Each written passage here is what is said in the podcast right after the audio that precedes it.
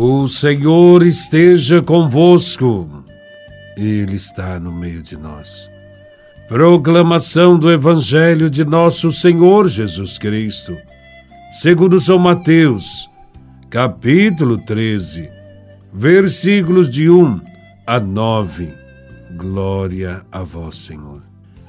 Naquele dia, Jesus saiu de casa e foi sentar-se às margens do mar da Galileia. Uma grande multidão reuniu-se em volta dele. Por isso, Jesus entrou numa barca e sentou-se. Enquanto a multidão ficava de pé na praia, e disse-lhes muitas coisas em parábolas. O semeador saiu para semear. Enquanto semeava, algumas sementes caíram à beira do caminho, e os pássaros vieram e as comeram.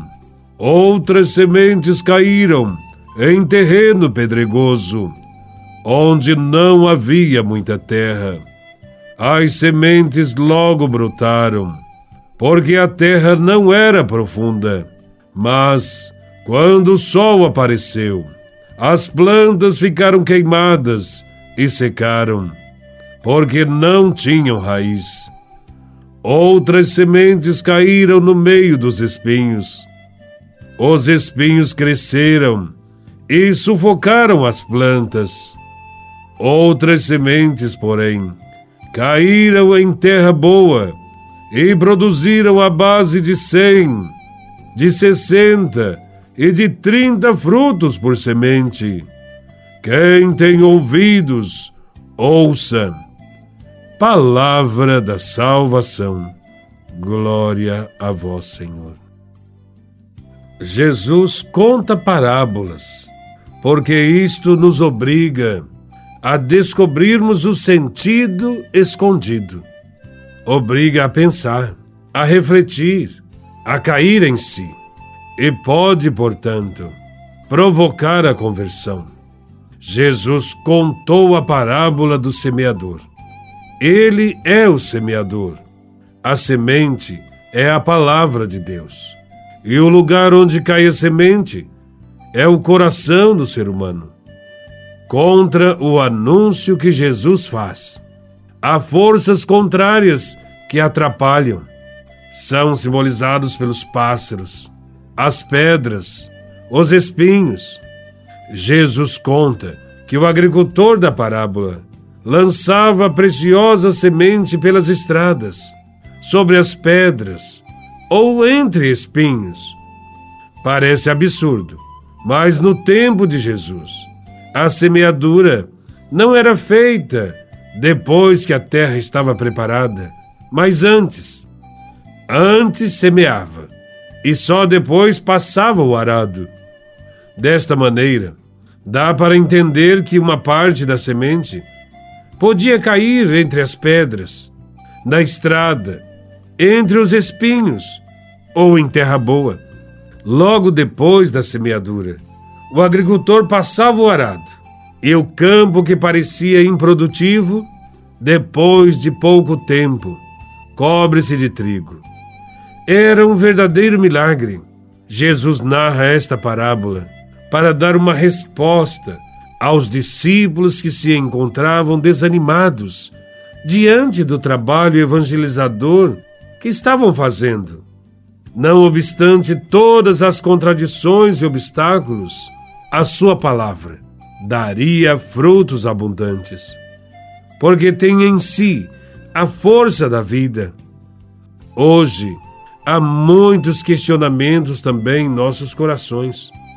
Compensa anunciar a palavra de Deus numa sociedade e no mundo tão corrompido como este que vivemos? Para que falar às pessoas que não escutam, que têm o coração duro, que só pensam no dinheiro, nas diversões, nas futilidades e nos prazeres? Quando ocorrem esses pensamentos, lembremos-nos da força que tem em si mesma a palavra do Evangelho, que deve ser semeada em todos os terrenos, Lembremos também que a acolhida do Evangelho no coração dos homens e a escassez dos frutos não depende nem da semente, nem do semeador. Depende da qualidade da terra. Nesta parábola, podemos perceber quatro tipos de corações, ou quatro tipos de terrenos. Em primeiro lugar, há o coração duro, como a terra pisada de uma estrada, que não permite a semente da palavra de Deus penetrar. Isto acontece para quem escuta o Evangelho sem entendê-lo. O maligno vem e leva embora. Em seguida, temos o coração inconstante, que se entusiasma com facilidade, mas depois de poucos dias, volta a ser o que era. É como uma pedra coberta com terra. Se alguém planta uma semente ali, esta germina, mas em seguida seca. Há também o coração inquieto, que se agita por causa dos problemas da vida, do mundo, o coração daquele que vive correndo atrás do dinheiro. Estas preocupações são como espinheiros que sufocam a semente da palavra. Por fim, há um coração bom, no qual o Evangelho produz frutos em abundância em cada um de nós. Há estradas, espinhos, pedras e terra boa.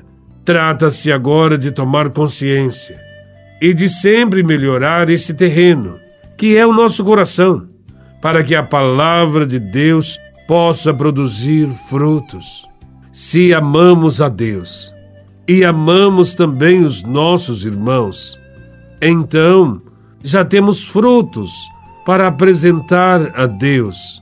Nos esforcemos cada vez mais para transformar a própria vida, para transformar a realidade que nos cerca, fazendo com que a sociedade seja um lugar bom de se viver. Louvado seja nosso Senhor Jesus Cristo, para sempre seja louvado.